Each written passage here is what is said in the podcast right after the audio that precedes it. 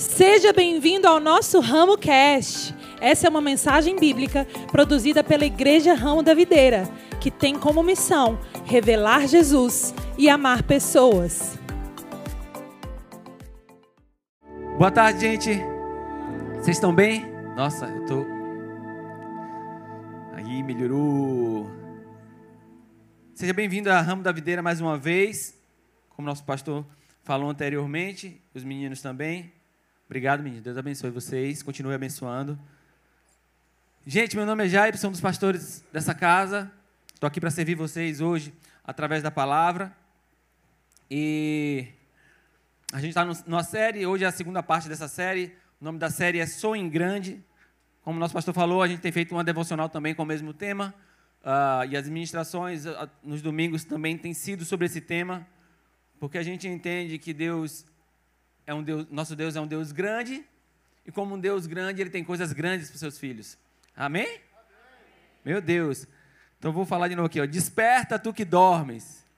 O nosso Deus é um Deus grande e que tem sonhos grandes para os seus filhos. Amém? Então deixa eu te dizer uma noite, se você é filho de Deus, você é grande. Amém? Todo espírito nem aquele, aquela raça do, do cachorro piquinês, né? Está até extinta, né? Todo espírito de piquinês sai da sua vida hoje. Em nome de Jesus Cristo. O cachorro sumiu, né? Aquele cachorro. Tinha um cachorro com a raça piquinês. E não pode ficar na sua vida, meu irmão. Você é grande. Porque o seu Deus é grande. Amém?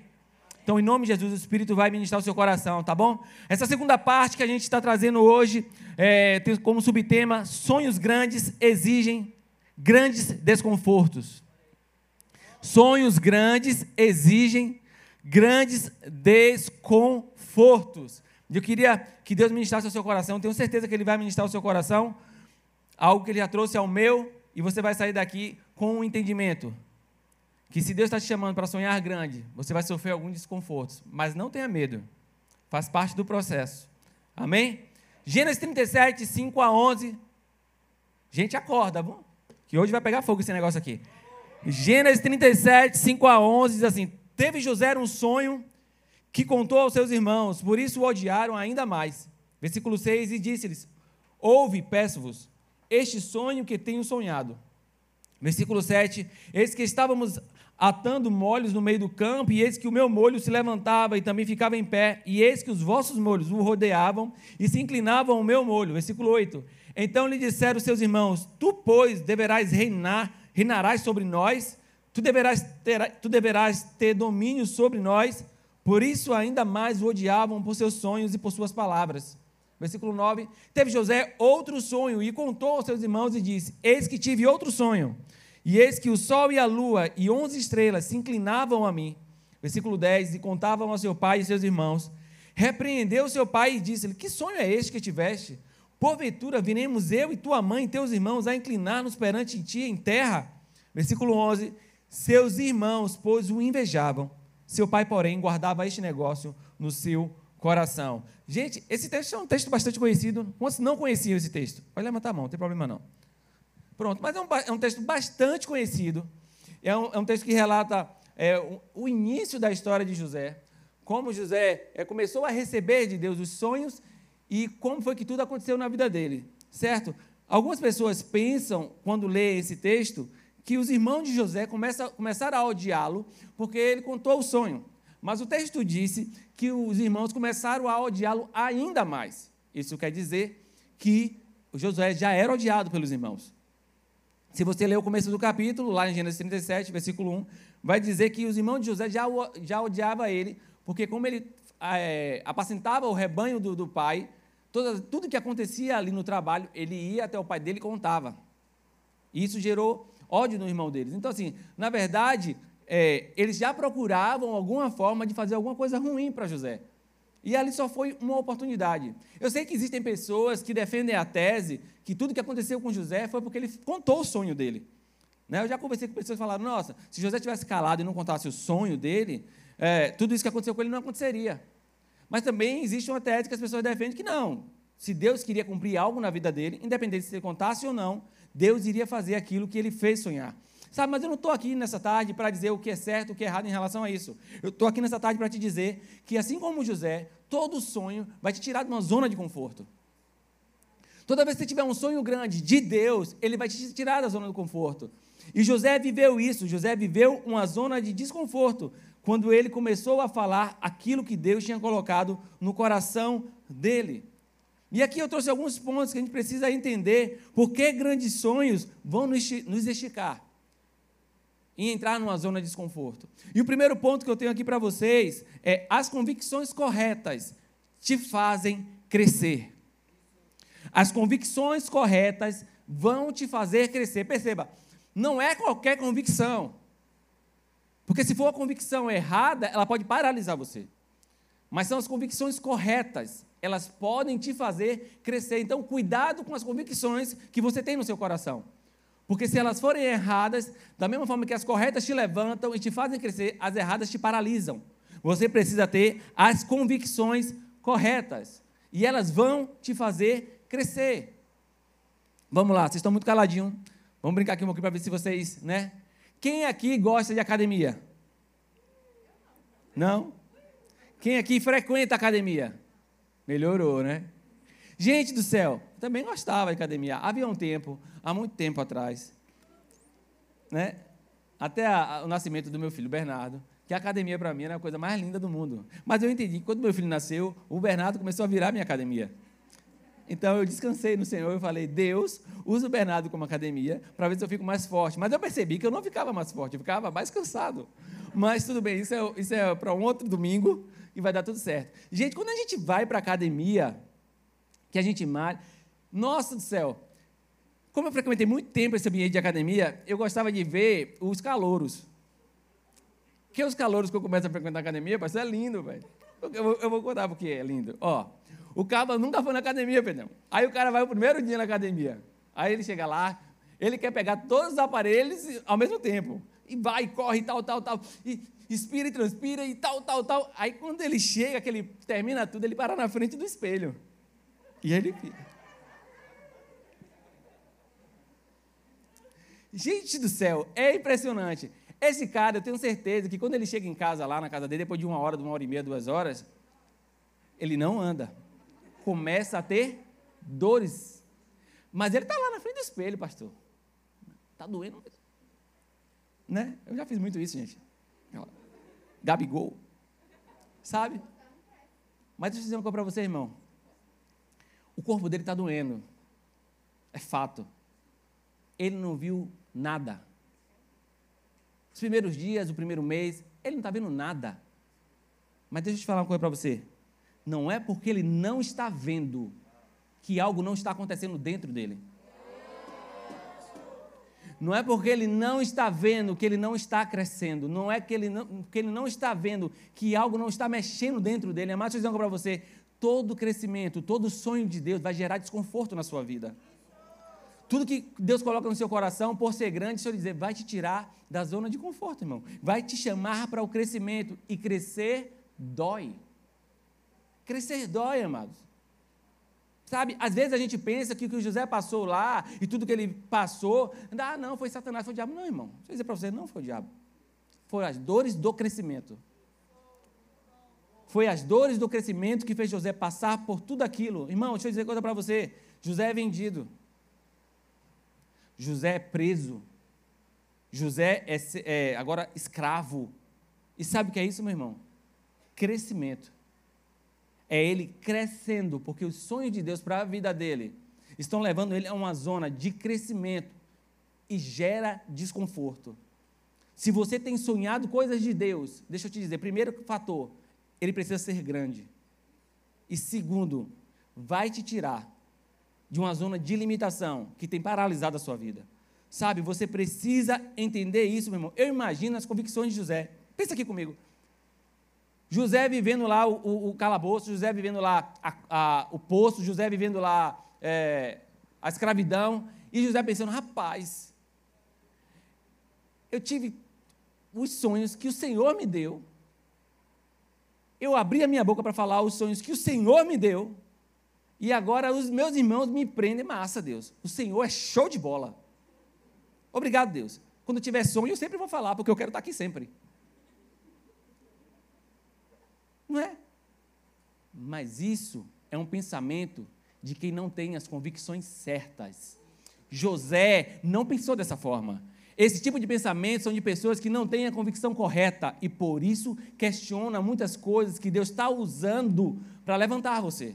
Eu não vejo José questionando sobre é, se eu deveria estar aqui ou não. Ele sabia que era injusto. Ele sabia que ele não merecia o posto, ele sabia que ele não merecia a escravidão, ele sabia que ele não merecia a prisão. Deixa eu lhe dizer uma coisa: ele sabia disso, mas ao invés de ficar usando isso e murmurando sobre isso, ele escolheu crer que o mesmo Deus que deu o sonho era o Deus que ia livrar ele. Sabe, amados, deixa eu dizer uma coisa para você: quem tem convicção anda com a certeza que Deus está cuidando de todas as coisas. Anda com a certeza que Deus te chamou não para ficar murmurando ou muitas vezes culpando todo mundo, mas entender. Deixa eu dizer uma coisa: se foi Deus que me deu isso, Ele é o próprio Deus que vai me sustentar e vai me tirar daqui. Sabe, Efésios 3, 17 a 20, presta atenção nesse texto. Porque muitas vezes a gente presta, presta atenção nos versículos anteriores, no último versículo, e não entende o contexto desse texto. Olha Efésios 3, 17 a 20 diz assim: Para que Cristo habite em seus corações, mediante a fé, e oro para que vocês, arregados e alicerçados em amor, possam, juntamente com todos os santos, compreender a largura, o comprimento e a altura e a profundidade. E conhecer o amor de Cristo que excede todo o conhecimento, para que vocês sejam cheios de toda a plenitude de Deus. Então, aqui, para você ser cheio de toda a plenitude de Deus, você precisa conhecer e você precisa experimentar. Qual é a largura, o comprimento e a profundidade? Você só é pleno de Deus quando você conhece o amor de Deus.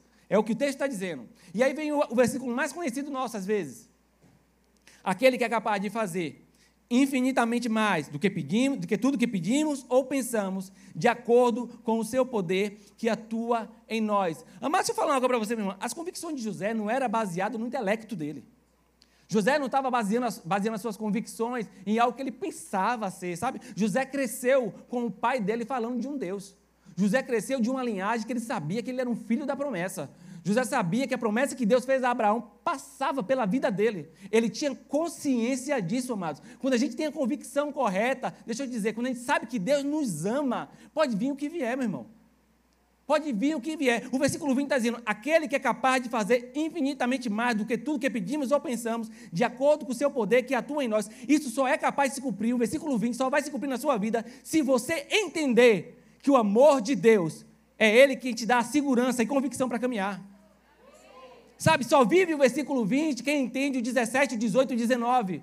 Eu preciso mergulhar no amor de Deus, ser convicto do amor de Deus, porque é Ele, na hora das provações, que vai me segurar e me sustentar.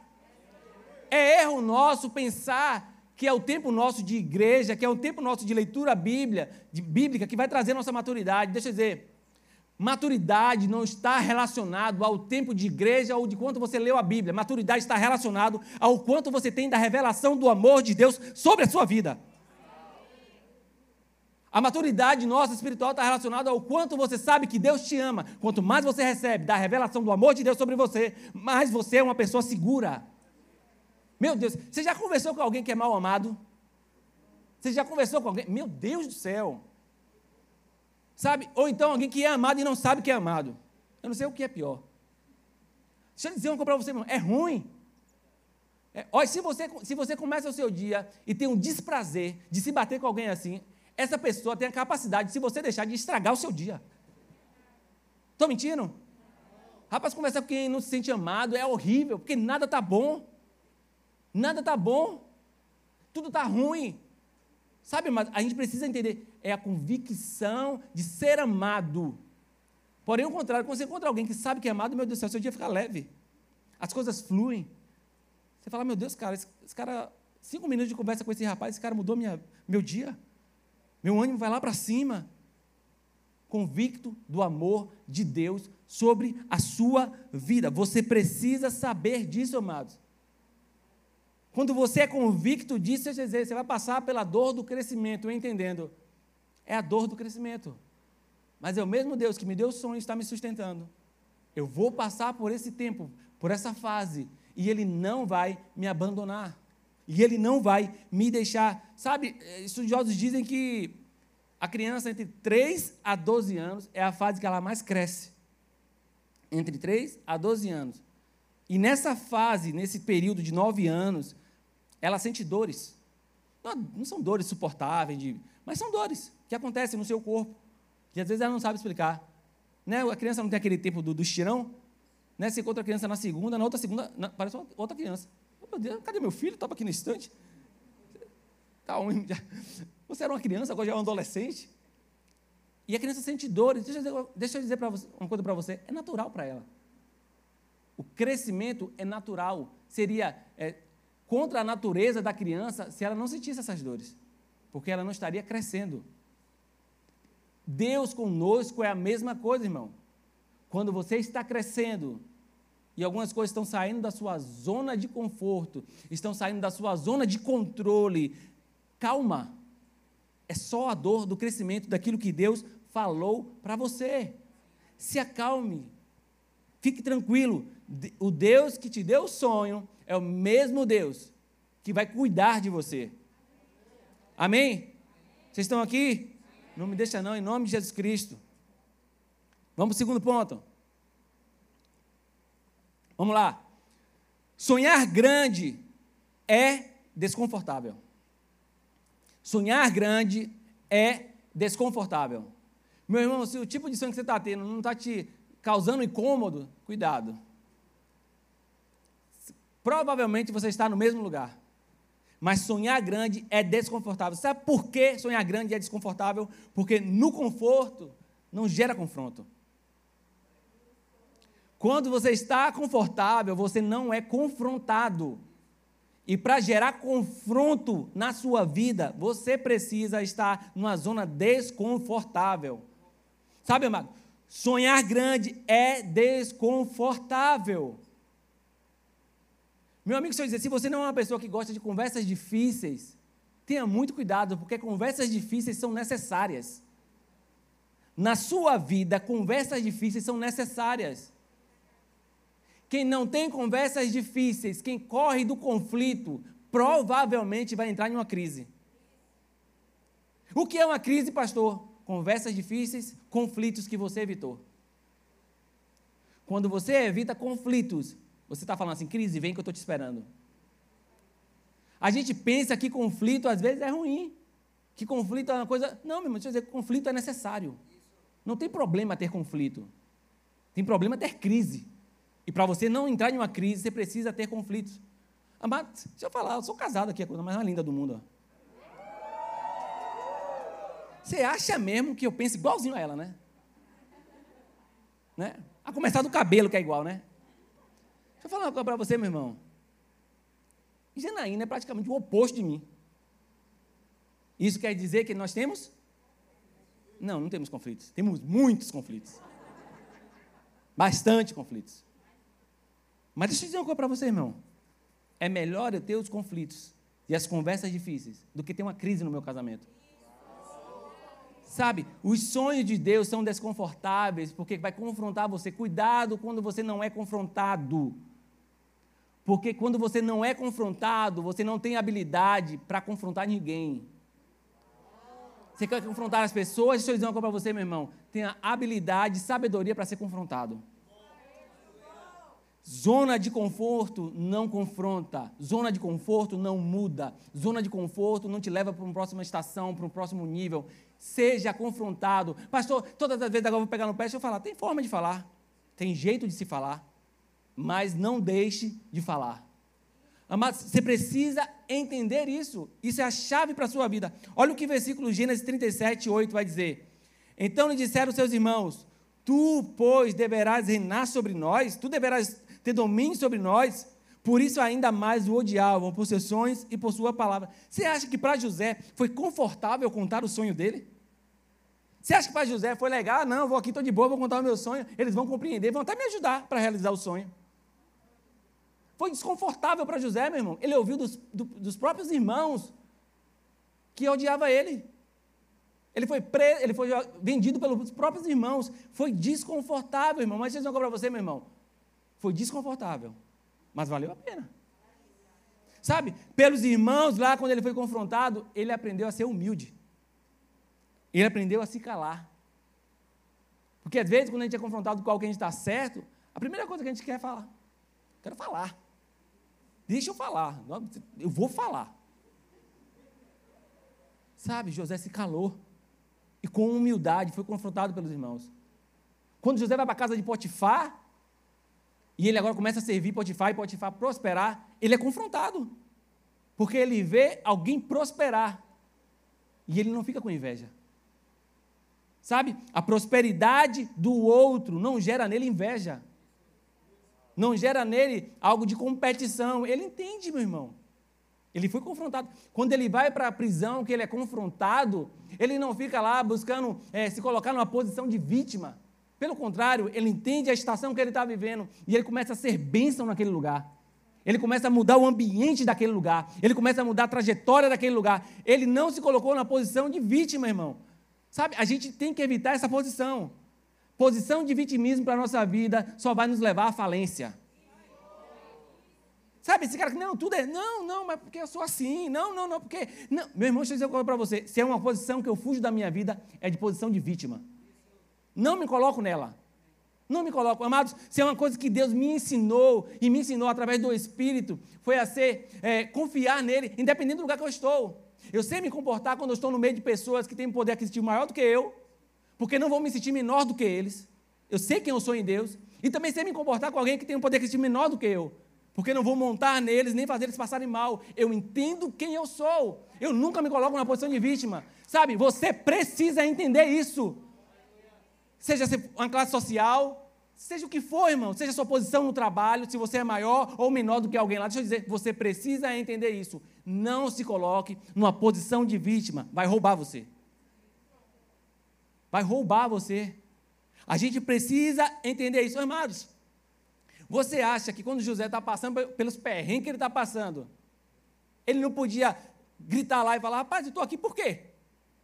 Como é que eu vim parar aqui? Sou, sou um cara justo, não fiz nada de mal.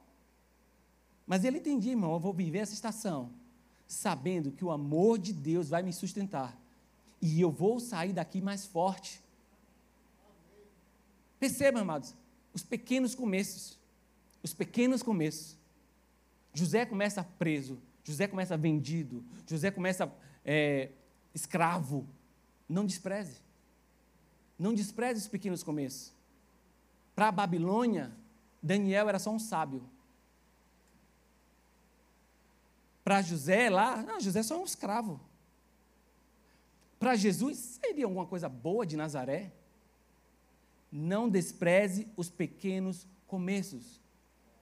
Não despreze. Sabe qual é o grande problema nosso? É que a gente pensa que as nossas derrotas, elas vão dizer para onde a gente vai. A gente pensa que quando a gente perde algo, elas vão ditar o nosso futuro. Mas deixa eu te dizer algo para o seu coração. As nossas derrotas, na verdade, servem para Deus usá-las para alcançar aquilo que Ele tem para a sua vida nem sempre vai ser a vitória, meu irmão. Nem sempre vai ser vencendo que você vai alcançar lugares lá alto. Vai ser através de uma derrota que você vai aprender a galgar, a alcançar lugares mais altos.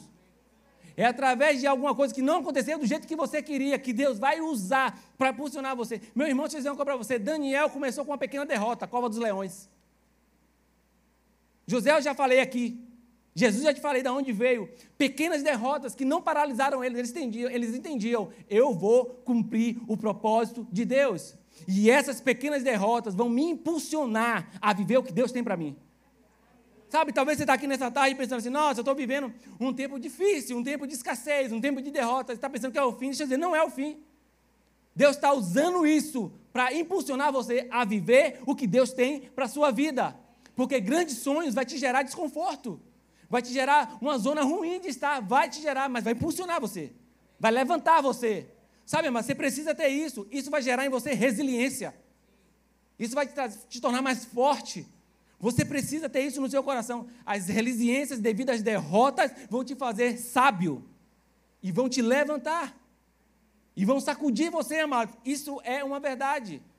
Resili resiliências nas derrotas gera sabedoria e te faz cumprir o propósito usa as derrotas. A palavra diz que todas as coisas cooperam para o bem daqueles de Deus que ama você, daqueles que ele, que ele ama. Deus ama você e ele vai usar o que for para que o propósito dele se cumpra. Saia dessa zona de vítima. Você não é vítima.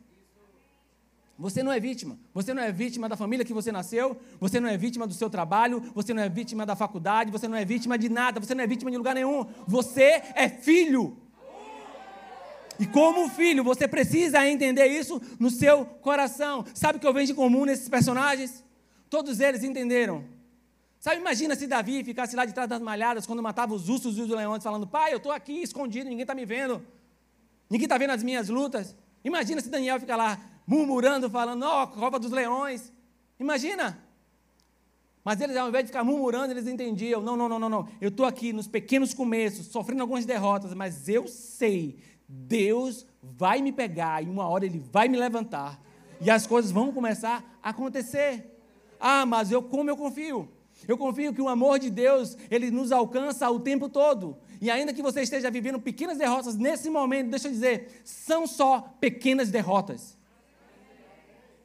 Não vai se comparar, nunca se comparará com a glória que está vindo sobre você. Amém? Vocês estão aqui?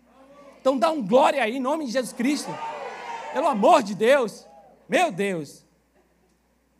Tudo bem aí, irmã? Se aqui esbugar os olhos, eu fico até com medo. O terceiro ponto que eu quero trazer para vocês é: viva um tempo de cada vez. Viva um tempo de cada vez. Irmão, deixa eu dizer para você: existem processos na nossa vida, não antecipa, não adianta. Não fica também para trás, viva ele de cada vez. Há um tempo para tudo. Vai viver o tempo que você está vivendo com sabedoria.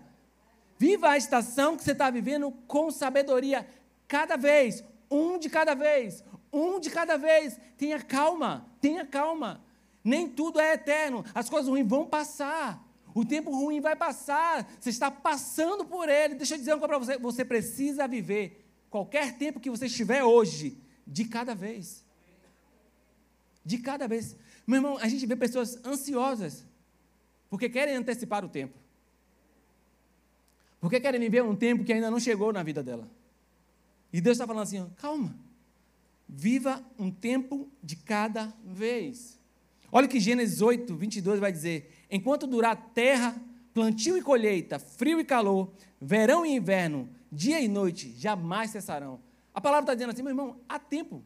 Há tempo de colher, há tempo de plantar, há tempo de noite, há tempo de dia, há tempo de cada coisa. Isso não vai cessar até que a minha palavra chegue, até que a minha palavra pare, e a palavra de Deus não para. Isso sempre vai acontecer, irmão. Jamais cessarão, a palavra está dizendo. Calma, viva esse tempo, não desperdice a energia, não desperdice a vida em algo que é necessário você passar. Eu vejo pessoas lutando com o tempo que está vivendo, e só está lutando, gastando sua energia, porque só esse tempo vai ser necessário você passar. É melhor você descansar e entender: eu preciso de sabedoria para viver esse tempo que eu estou vivendo. Sabe, isso vai roubar. Você está querendo tratar o que você está vivendo pelos sintomas. E sabia que tratar as coisas pelos sintomas é errado? Você sabia disso? Alguém com dor de cabeça, aí quer tratar a dor de cabeça. Não vai dar certo. Porque a dor de cabeça depois vai voltar. E você não sabe por que voltou. Se trata, não se trata sintomas, se trata a raiz. Vai na raiz. Não trate os problemas da sua vida pelos sintomas. Trate a raiz. Trate, vá lá ver o que está acontecendo. Eu percebo José falando assim: nossa, eu vou pensar aqui na escravidão agora, eu estou aqui na escravidão, deixa eu ir lá na raiz. Por que eu estou escravo? Não, não, não, não. Agora eu não estou mais escravo, agora eu fui vendido. Por que eu fui vendido? Deixa eu ir lá na raiz saber por que eu fui vendido. Não, não, não, não. Agora não estou vendido. Agora estou servindo na casa de Potifar. Por que eu estou servindo na casa de Potifar? Deixa eu ir lá na raiz. E todas as vezes que José voltava na raiz, ao invés de encontrar alguma coisa pendente, ele encontrava Deus. Por que eu fui vendido? Vou lá na raiz, Deus. Por que eu sou escravo? Vou lá na raiz, Deus. Perceba, amados, você precisa ir na raiz. E se você não encontrar Deus, você precisa tratar a raiz. Talvez você está passando por uma situação agora, tratando sintomas, e Deus está falando assim: vai na raiz. E se você não encontrar Deus, talvez você encontre falta de perdão. Talvez você encontre um coração amargurado.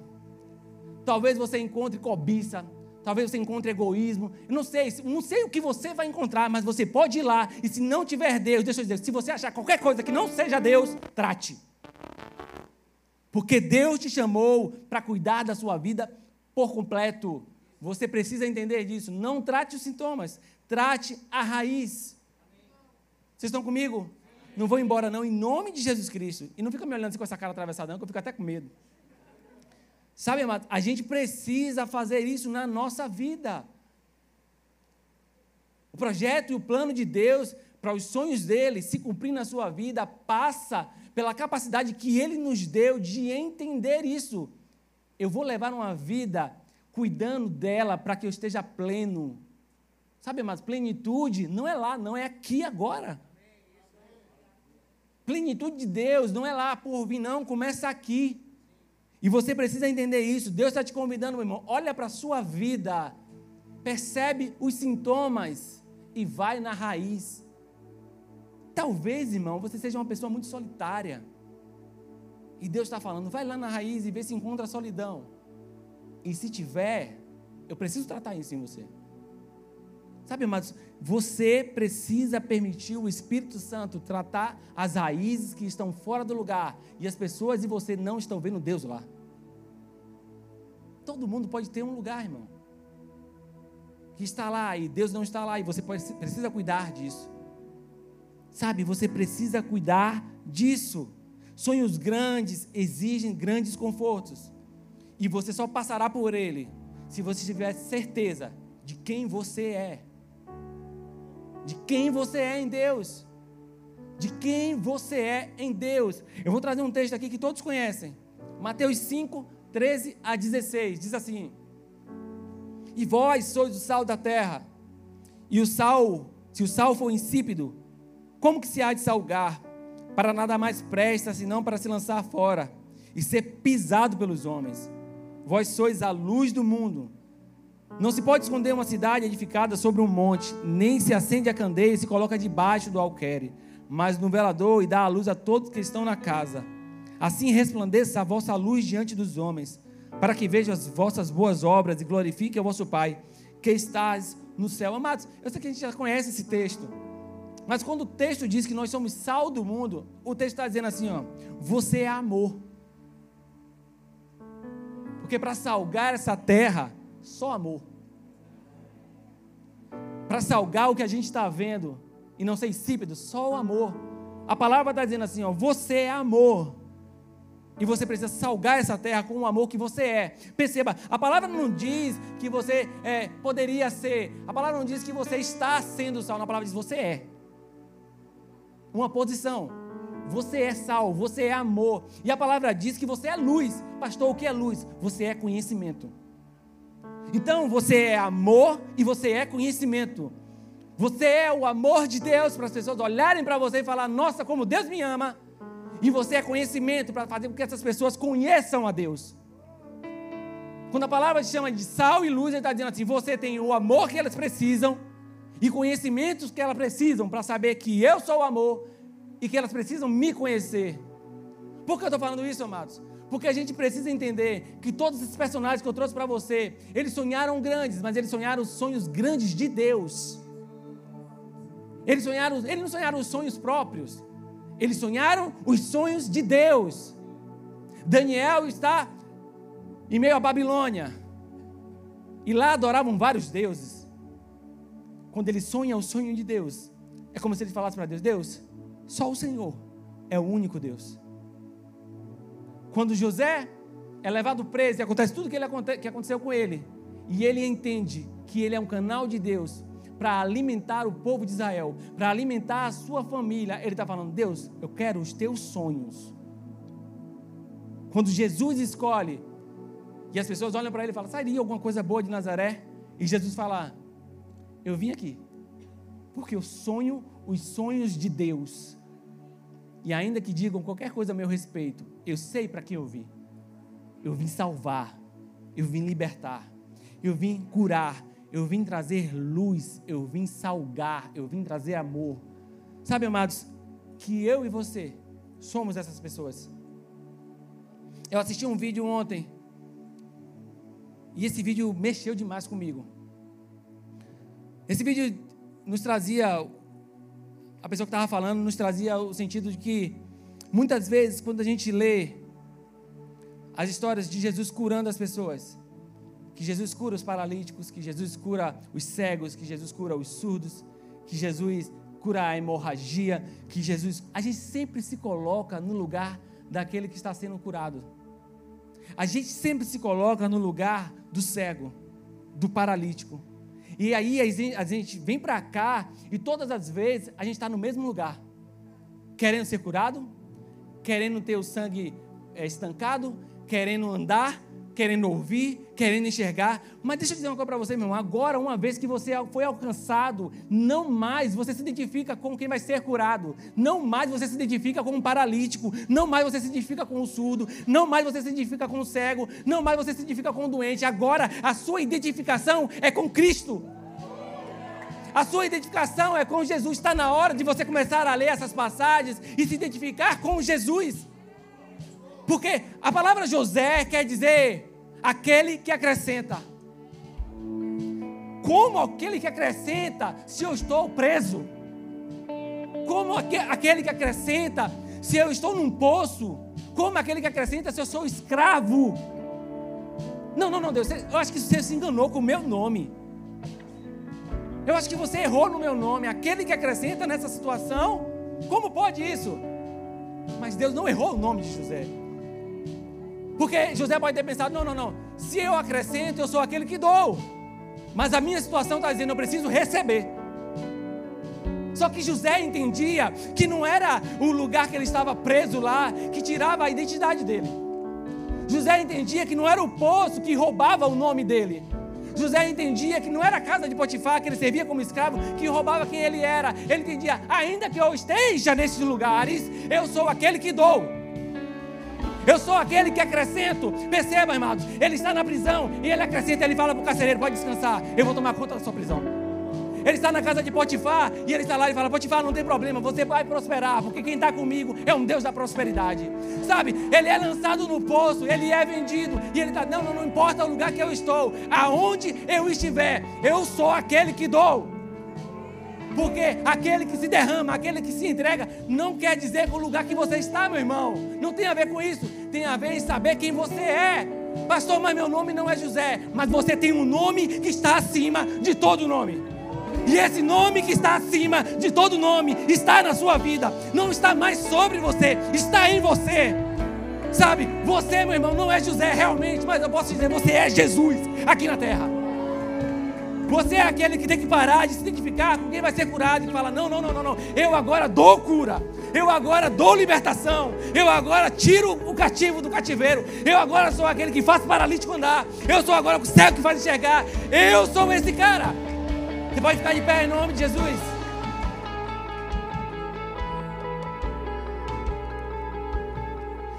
Isso só acontece na nossa vida quando a gente sai da zona do vitimismo. Isso só acontece na nossa vida quando a gente para de olhar para nós mesmos, para as nossas dificuldades, para as nossas limitações e falar: não, não, não, não, não. Eu agora vou assumir o nome que está na minha vida. Não importa a minha condição financeira, não me importa a minha condição social, não importa o que eu esteja vivendo no momento. Eu entendo que se Jesus está em mim, eu agora sou um agente de transformação na vida do outro. Talvez você chegou aqui nessa tarde e Deus apertou alguns parafusos da sua vida. E Deus chamou algumas coisas para perto. Não tem problema. É Deus te tirando da zona de conforto. Talvez você foi confrontado em algumas coisas que você fala assim: Nossa, pastor, mas isso aí é difícil demais. Não tem problema. É Deus sacudindo você, falando: Não, não, não. Se estava fácil é porque não é comigo. Eu estou chamando você para uma nova estação, uma nova etapa da sua vida. E para viver a nova estação que eu tenho para você, você precisa sair da zona de conforto. Talvez, talvez, líder de GC, está na hora de você, é, talvez, dormir um pouco menos. Sabe? E começar a orar pelos seus liderados. Talvez você está aqui e você não é líder, não é nada, mas você tem uma família. E talvez esteja a hora agora de você começar a investir um pouco mais de tempo na sua família, porque o trabalho tem roubado você. Sabe, mas eu não sei o que você vai fazer, mas eu acredito que o Espírito Santo vai apertar alguns parafusos que vai te tirar da zona de conforto. E não tem problema, porque se Deus está com você, Ele está te fazendo sonhar grande. Mas deixa eu falar agora para você, meu irmão. Às vezes as pessoas olham para a gente que está aqui na frente e falam assim: Nossa, pastor, mas como é fácil. Sabe como é bom você vir aqui, pega o microfone e fala. Deixa eu dizer uma coisa, meu irmão. Se é uma coisa que eu tenho aprendido em cinco anos, é que eu preciso sair todos os dias da minha zona de conforto. Porque a minha zona de conforto vai dizer: não dá, deixa para lá. A minha zona de conforto vai dizer: não, não faz não, faz de qualquer jeito. Não, não prepara a palavra, não. Ministra de qualquer jeito, faz de qualquer jeito. Afinal de contas, é Deus. Afinal de contas, as pessoas estão lá vão entender. Não, não, não, não, não. Se Deus me chamou, eu preciso entender. Eu fui chamado para sair o tempo todo da minha zona de conforto. E isso é em todas as áreas da sua vida. E isso é o que você estiver fazendo. Sabe, amados, que Deus espera que você seja um profissional de excelência. Sabe que, amados, que Deus espera que você seja um pai, uma mãe de excelência um chefe, um patrão de excelência, um funcionário de excelência. Deus nos chamou para levar uma vida de excelência. Você precisa entender isso. Deus vai apertar o parafuso para eu sair da minha zona de conforto. E não é o diabo, é Deus tratando você e falando: ei, ei, ei, se é para caminhar comigo. Eu não vejo José voltando lá e falando: nossa, diabo, o que você fez comigo?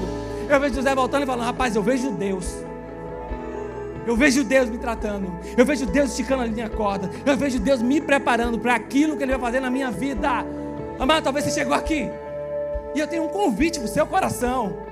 Não permita que aquilo que Deus quer fazer para você seja você seja um empecilho. Pelo contrário, deixe o seu coração livre para Deus te dar direções, porque Ele vai te tirar da zona de conforto. Talvez Muitas coisas que você quer que aconteça agora, Deus está falando, não vai acontecer agora. Agora não é o momento. Agora não é o tempo. Porque você está num lugar confortável. Eu preciso te tirar de lá. Eu preciso te tirar de lá. Eu preciso te tirar desse lugar. Eu preciso te tirar dessa zona. Sabe, está muito confortável, está muito fácil para você. Ah, pastor, mas Deus dificulta as coisas. Não, Deus não dificulta. Deus gera em nós um senso de responsabilidade. Deus gera em nós um senso de valorização naquilo que Ele dá para nós. Sabe, eu não sei como você chegou aqui, mas eu queria dar um tempo para você, deixar o Espírito Santo ministrar o seu coração. E talvez você precise voltar na raiz em algumas coisas. E se você não achar Deus lá, talvez agora seja a tarde, o horário, o tempo de você falar: Deus, eu não achei Deus, e eu estou tirando o que eu achei para colocar o Senhor lá. Deixa o Espírito Santo ministrar o seu coração, em nome de Jesus. Profundo amor lava meu interior, escuta o meu. Essa mensagem te alcançou? Compartilhe com seus amigos e familiares. Para saber mais sobre o nosso ministério, siga-nos no Instagram, IRV São Caetano, IRV Itapuã e IRV Lauro de Freitas. Até a próxima!